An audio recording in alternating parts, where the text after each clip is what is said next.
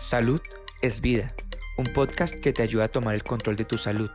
Entrega especial Actúa por tu salud, una iniciativa de Be Health. Bienvenidos a Be Health, le habla Mariliana Torres y hoy vamos a estar hablando sobre las enfermedades gastrointestinales, sobre todo en esta época de festejos y de verdad que, que, también nos causan un poco de dolor de estómago y de cabeza. Así que para discutir este y otros temas se encuentra con nosotros el doctor Amit Morales, gastroenterólogo. Hola, buenos días. Gracias por la oportunidad de estar con ustedes. ¿Cómo, cómo podemos ver esto de las enfermedades gastrointestinales, sobre todo en, en estas épocas festivas?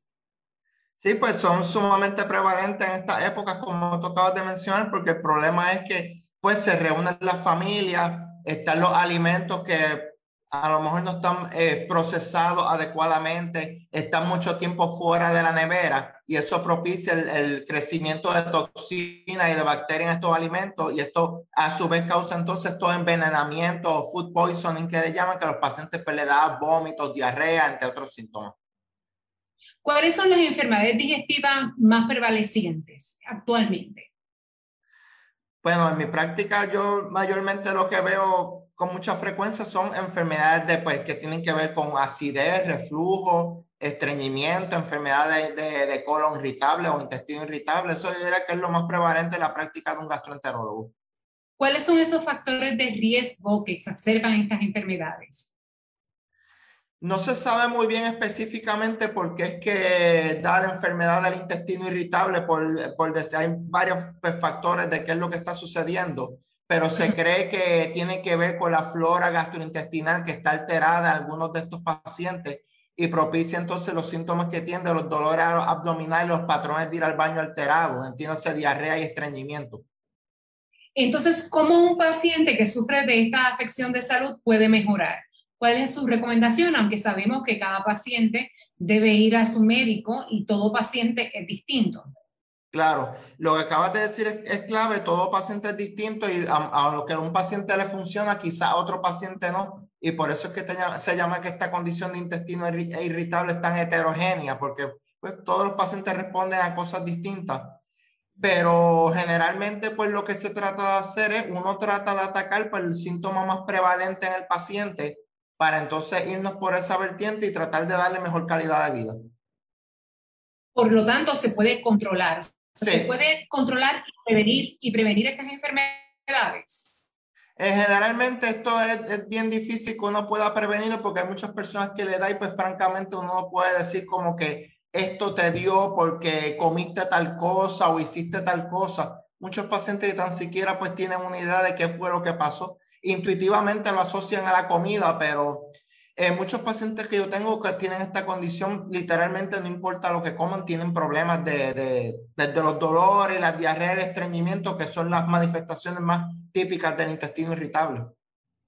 En, en términos de, de, usted ha dicho algo muy importante, que es sobre la prevención. Pensamos que todas las enfermedades se pueden prevenir, y, pero yo, yo entiendo, ¿verdad?, que si el paciente es responsivo con su médico, le cuenta la verdad, Claro. Y, y, y, además se logra un tratamiento efectivo, puede llegar a tener mejor calidad de vida. Absolutamente.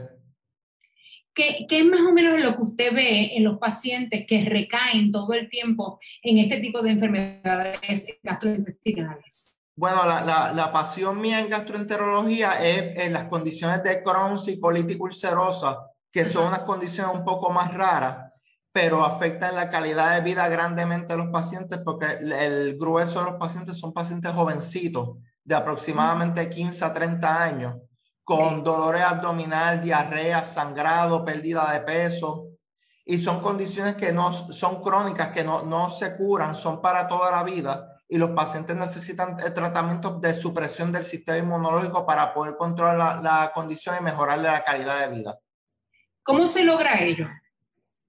pues con, con, unos tratamientos que se les llama biológicos, que son unos medicamentos que pudieran ser por inyecciones o por infusiones, inclusive hasta recientemente han, han, venido con unos medicamentos orales también, que el paciente entonces pues lo usa pues según este, este indicado y se controla la condición, pero es como el concepto de tener presión alta. Si el paciente abandona la terapia, pues entonces los pacientes recaen. Y esto es lo imprescindible que el paciente debe continuar la terapia continuamente. Sabe que entonces es para toda la vida y que debe, obviamente, seguir las instrucciones de su doctor ante cualquier síntoma. Correcto. Y, mi pasión por esto es, es porque precisamente soy gastroenterólogo, pero también soy paciente de esta, condición desde que tenía 24 años. Yo era este estudiante de tercer año de escuela de medicina cuando me atacó la colitis ulcerosa y sé lo que se siente y sé cómo la calidad de vida se afecta grandemente. Y entonces, pues gracias a Dios estoy muy controlado y muy saludable. Y esto es lo que yo le quiero transmitir a los pacientes, que no es el fin del mundo, que ellos pueden pues, continuar sus terapias y tener una vida completamente normal. ¿Cómo ha logrado eh, superar la enfermedad o digamos una remisión? Siguiendo la, la, terapia, como Dios manda. A veces yo bromeo con los pacientes, les digo que yo me levanto por la mañana y me tomo mis medicamentos. A veces salgo de mi casa y se me olvida si me los tomé o no me los tomé, porque ya algo tan automático, ya, ya hecho por, tanta, por tantos años, que ya uno lo hace automático y a veces hasta se me olvida si me los tomo o no me los tomé. Pero gracias a Dios, pues he, estado muy controlado, pero claro, siguiendo la, la, terapia como Dios manda. ¿Y cómo lo pasa, digamos, en, en, las Navidades? Pues teniendo esa condición de salud, me imagino que no puede comer de todo. Eh, pues eh, eso es una falacia que quisiera romper y es un mito, porque una vez tú tengas la condición controlada, eh, literalmente no, no, debería haber ninguna restricción en cuanto a la comida. Podrías comer virtualmente todo lo que el paciente quiera comer. El problema es si la condición está descontrolada, si tiene inflamación el colon activa, pues ahí entonces sí es un problema porque no importa lo que coma, sea saludable o no sea saludable, sea con grasa o sin grasa, el paciente va a tener síntomas, pero no tienen que ver con la comida, es con la inflamación y el descontrol en el intestino. Bien, o sea que fácilmente podemos llevar una vida plena, llena y compartir con los familiares, salir, disfrutar, viajar siempre y cuando mantengamos entonces una, un patrón de ajuste que sea guiado por un gastroenterólogo. Ah, sí, actualmente yo no, yo no tengo ninguna restricción en cuanto a mi dieta, yo como de todo, hago de todo, siento que tengo una vida completamente normal. Qué bueno, qué bueno. Bueno, pues le deseamos mucho éxito, doctor. ¿Dónde están sus oficinas? Mi oficina está en, en Cotolaurel, en el, el, shopping de Cotolaurel, que está al lado del, Hospital San Cristóbal, y el teléfono es 787-708-6981. Bueno, muchas gracias por haber estado con nosotros en Health. Esperamos contar con usted más adelante para otras colaboraciones. Con mucho muchas gusto. gracias. Gracias, que tengan buen día. Buen día. ¿Te gustó el contenido? Recuerda que puedes seguirnos en tus redes sociales favoritas Búscanos como BeHealthPR y no te pierdas nuestras actualizaciones.